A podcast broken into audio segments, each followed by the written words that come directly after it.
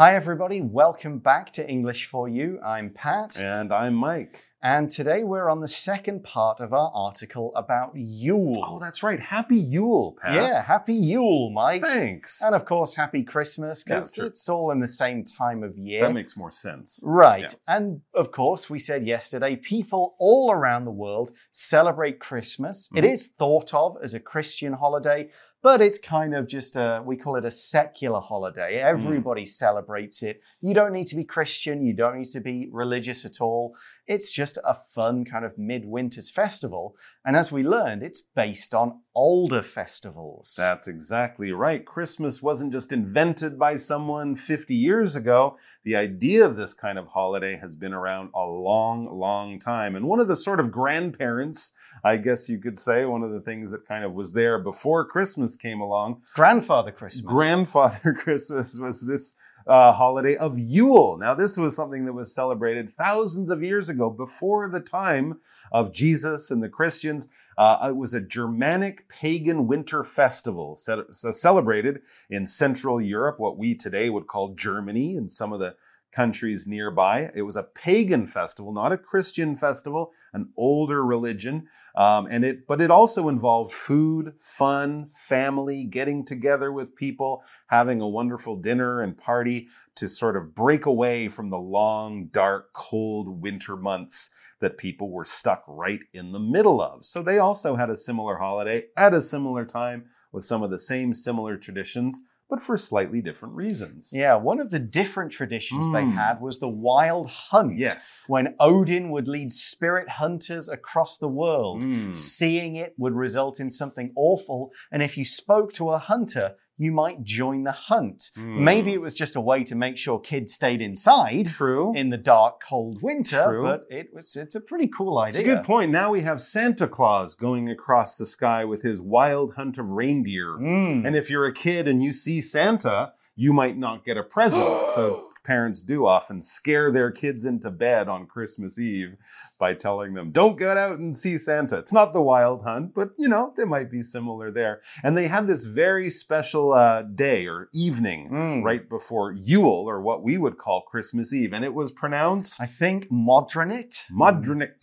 Maybe. And but this had nothing to do with the night before Christmas. This special day was all about female fertility, about the ability of a woman to make babies, and I guess also about the ability of the earth to come back from the cold months and grow things again in the Mhm. spring, about new life. That was kind of the idea that they were having here. Is that related to Jesus and his mother Mary? Mm. That's also celebrated in Christmas? Yeah, maybe. Okay. There are a lot of things that happened at Yule that still kind of happen at Christmas. Hmm. And that's what we're going to look at in today's article. Okay. Reading Before there was Christmas, there was Yule. The 12 Days of Christmas.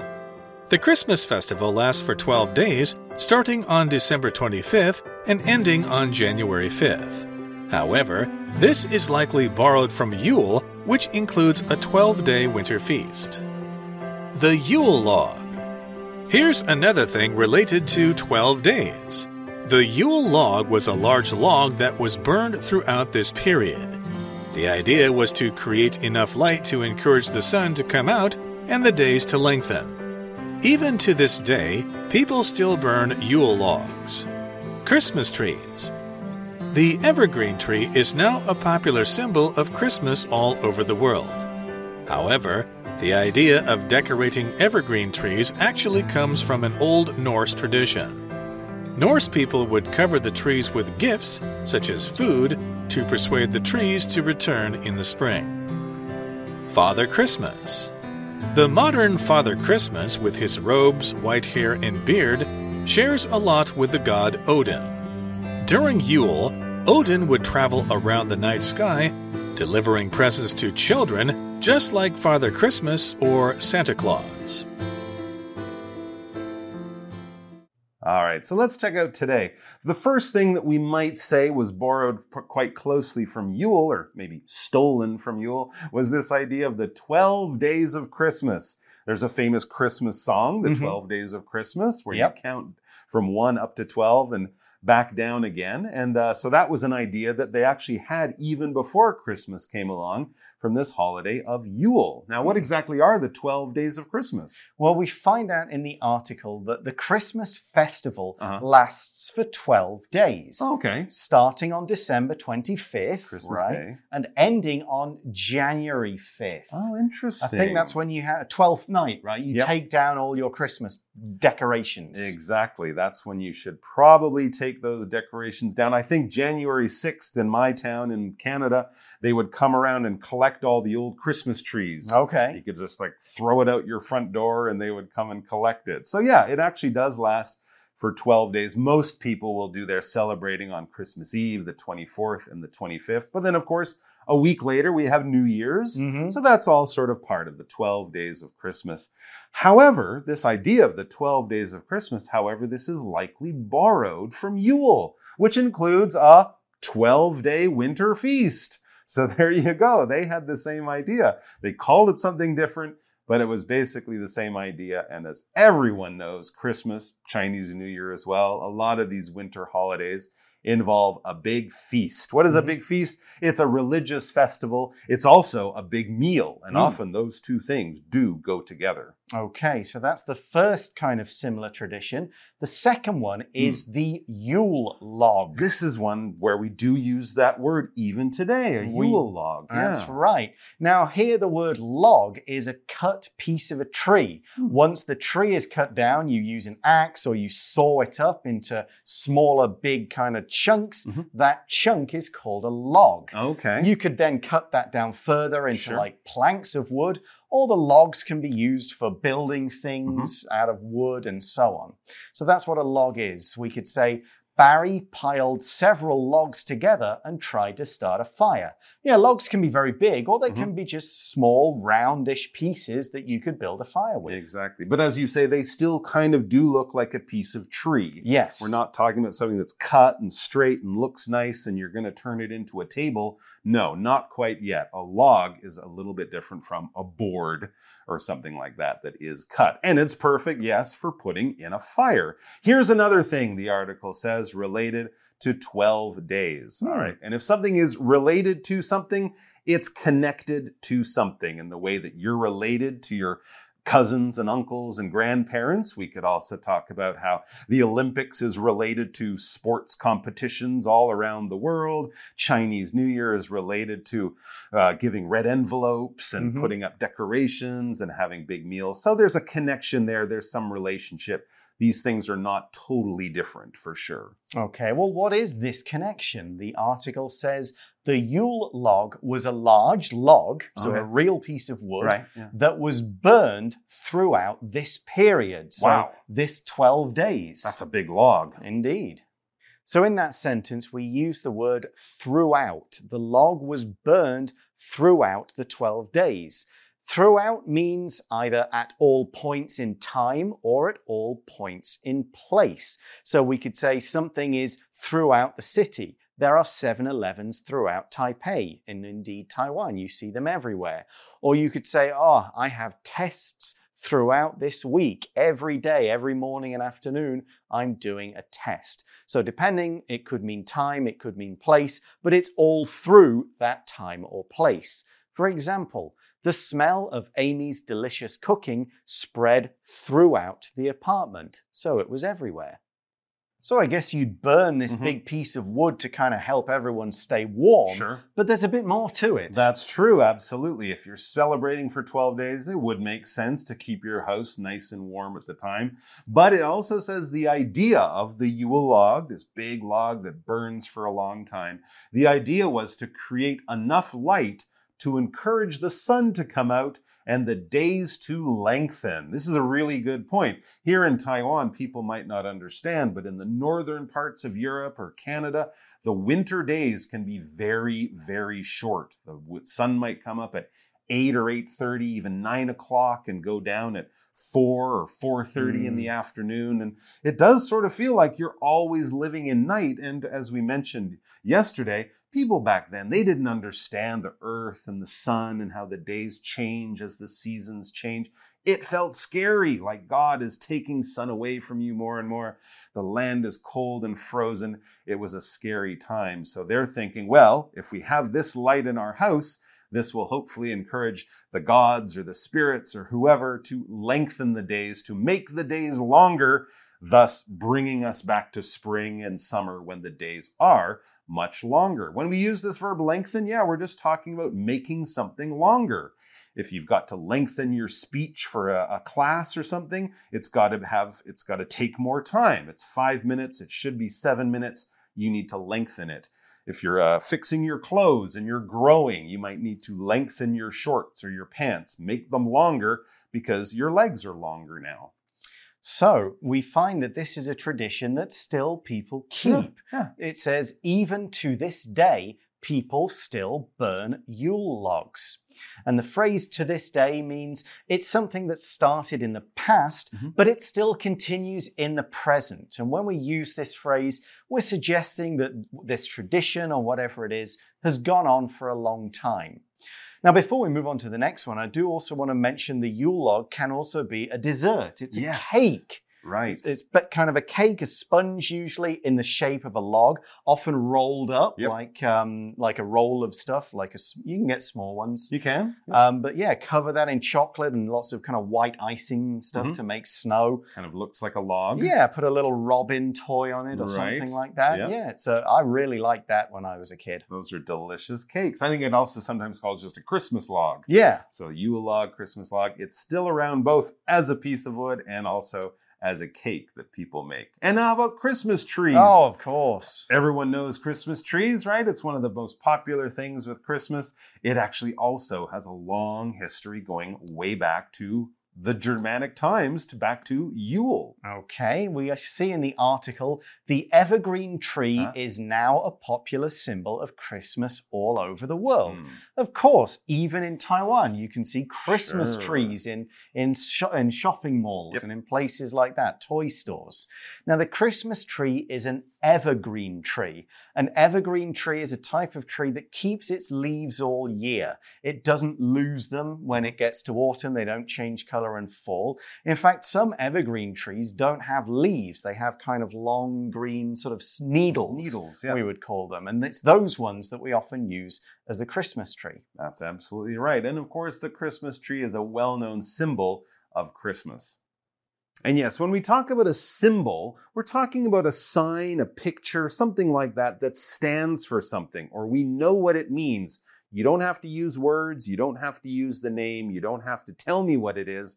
By looking at that sign, that small picture, that symbol, I already know what it is. For example, here's a symbol you guys might know from your phones. If there's a dot with a line above it, a bigger line, and another bigger line above that, that's the symbol a lot of people would know for Wi Fi, right? So if you see that on your phone, if you see that on a sign in a, in a store or on the MRT or something, you might know, oh, that sign means Wi Fi is available here. The Wi Fi is turned on, something like that. We don't even need to use the letters Wi Fi or tell you anything. Just use that symbol. For example, I think this symbol on the clothing label means the shirt is made from cotton. Yeah, right. Cotton has its own symbol, and that tells you what the shirt is made from without using any words. All right, so we've got the Christmas Mm. tree, and of course, part of the whole Christmas thing is decorating it, right? Yes. You put the colorful tinsel, the lights, Mhm. the big shiny balls, chocolates, Mhm. and Oh, okay. you know, models, Popcorn strings. maybe, yeah. Some people do that. a little star or an angel at the top, Yep. candy canes, and all the rest. So we do decorate Christmas trees, but as the article says, however, the idea of decorating evergreen trees actually comes from an old Norse tradition. Hmm. So there's the word actually, one of yesterday's vocab words. And a new vocab word here is decorate. If you decorate something, you make it look prettier by adding some extra things to it. We just discussed decorating a Christmas tree. You might decorate a cake by Mm. putting some colorful things, some candles, Mhm. you know, some fruit on the top or Write whatever. the person's name. Yeah, and Yeah. icing, that kind of thing. Here's another good example. The students decorated their rooms for Halloween. Ah, okay. I can imagine what I can see. It's already it's orange and black. Yeah, spiders, witches, and- ghosts, spiders, pumpkins, Bats, things like yeah. that, and it gives you a special feeling. We often decorate things for holidays, right? If it's uh, you know, writing lucky couplets for Chinese New Year or putting up Christmas trees, decorating things is a big part of holidays, even for the Norse people, I think. Mhm. I s- I, assume. All right, so Norse, this is a noun or an adjective. We could also talk about Norse people or Norse lands or places like that, and or Norse history. And we're talking about Northern Europe, not Germanic. Yesterday we mentioned that's kind of what we would today call Germany. Norse would be just above that. So we're going up to Sweden and Norway, Denmark, places like that. Today, that part of Europe is called Scandinavia. But if we think of Vikings, you think of the country Norway, and you see Norse are very similar words. We're thinking of that very northern part of Europe, the land, the people, the history, and especially back in the old days before these countries that we know today, like Norway and Sweden, before them, these were the Norse lands, the very most northern lands and people of Europe. So, was it the Norse people who were the first ones to decorate their trees? Is that what we're learning? We're learning that this tradition certainly comes from there. I'm Okay. sure other peoples around the world put stuff on trees Sure, if you're well. going to cut a tree and bring it into your house, that's a lot of trouble. You Mm. might as well decorate it. Yeah. Yeah. What we do see is that Norse people Mhm. would cover the trees with gifts Ooh. such as food to persuade the trees to return in the spring. So they'd be hanging sandwiches on the tree. Uh, probably, yeah, meat I would have expected. French fries would look Oh. great on a tree. Uh, yeah, I don't think could they had that. French fries. A string of sausages, maybe. Ooh, That'd some look. bacon. Yeah, Oh, that's the sort now of we're thing. talking. Okay, so we're here we use the phrase such as. They're talking about gifts such as food. Such as gives an example or more than one example. So gifts such as food. But when we use it, we're saying we're giving you one or two examples, but there are more. We're suggesting there's more. We're not going to give you the full list. We're just going to give you one or two so you can get the idea. And this was all done to kind of persuade the trees, not the evergreens that Mhm. were still there, but all the other trees, the Mm. ones that shed their Especially leaves. the ones with fruit on them. Yeah, we're saying, come back. We Right. need the apples and stuff. That's right. We need you to return. In the way, same way the Yule log was supposed to help this tell the sun to return in the spring and summer, the trees were asking uh, other trees and just growing things and life and all the food in your fields, all that good green stuff that we need to come back or to return. And that's what the verb to return means. It means to go back or to come back. If you go away from your house, unless you're moving, or running away or something, you will return. Most people will leave their homes in the morning, go to work or school, and then return, come back, or go back in the evening. For example, are you leaving? When will you return from your trip to Penghu? I know you're not moving to Penghu, you're going on a holiday, so you'll probably return or come home in a few days. Okay, so that's one more tradition, and we've got one left Okay. Father Christmas. Santa Claus is Germanic. Yes, originally. Okay. Yes, the modern Father Christmas with his robes, white hair, and beard shares a lot with the god Odin. That's true. A lot of those Norse gods do have big beards and stuff like that. So here we're calling him Father Christmas. You might know him as Santa Claus, but it's true. He has robes. I think some of the old pictures of Father Christmas, he's actually wearing a robe. He's not Mm. wearing pants and a jacket. He's wearing just a long robe. He's got the hair, he's got the big beard. He does kind of look like an old god. Now, the robe, what is a robe? It's basically a long, loose coat or gown, something like that. You might not wear a robe when you go outside, but if it's cold during the winter, you might wear a robe when you get out of the shower or something like that. We might also call the special clothes that certain people wear, priests or judges or royal people on special occasions. They might wear these long robes and they kind of open and close at the front like a coat, but they might go all the way down to your feet. That's what we might call a robe. For example, on Easter Monday, the priest wore purple robes at church, and often at Christmas, they might wear red robes Hmm. or something like that. So, what is the connection here? We see in the article during Yule, Mhm. Odin would travel around the night sky, delivering presents to children, Uh huh.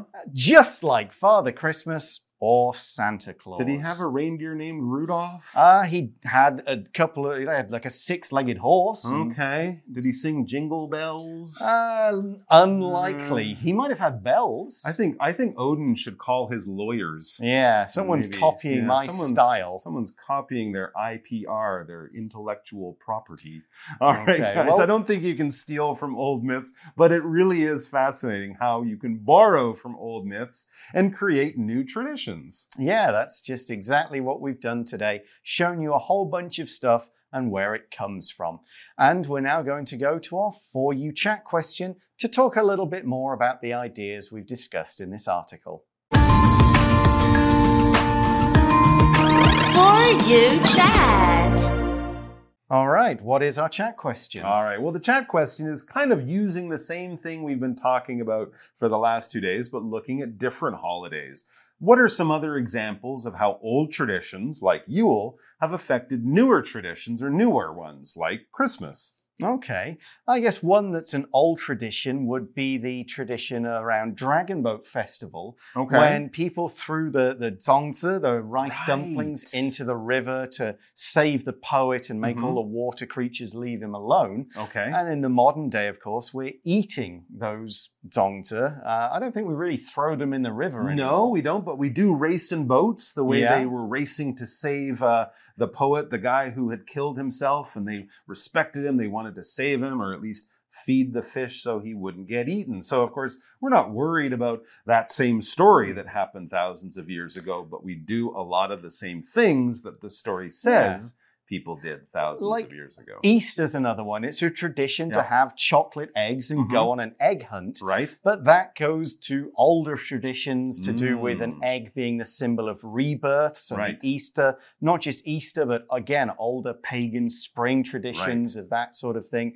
So you might think, cool, Easter, eat chocolate eggs, Uh-huh. but there's older traditions that affect this ones we have now. That's why it's eggs at Easter. There you go. So a lot of things we can learn from history about old or about modern things that we do that actually come from old events and old myths and legends from the past. And that's all the time we have for today. Thanks for watching. For English for You, I'm Pat. And I'm Mike. Happy Yule, happy Yes. Christmas, and all the rest. Take care. Bye bye. Vocabulary Review Log. Tony cut down the large tree and cut it into smaller logs.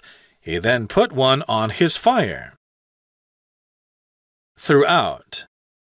There were problems with COVID 19 throughout the year 2020, and there continue to be problems now. Symbol. Put your fingers into the shape of a V. This is a symbol for peace. Decorate. Sue and Bob are decorating their living room. They are painting the walls gray. Return. I really like Thailand, so I think I'll return here next year for another vacation. Robe. The king entered the large hall wearing expensive robes, and everyone turned to look at him. 智慧小补帖。 Feast. Evergreen. Norse.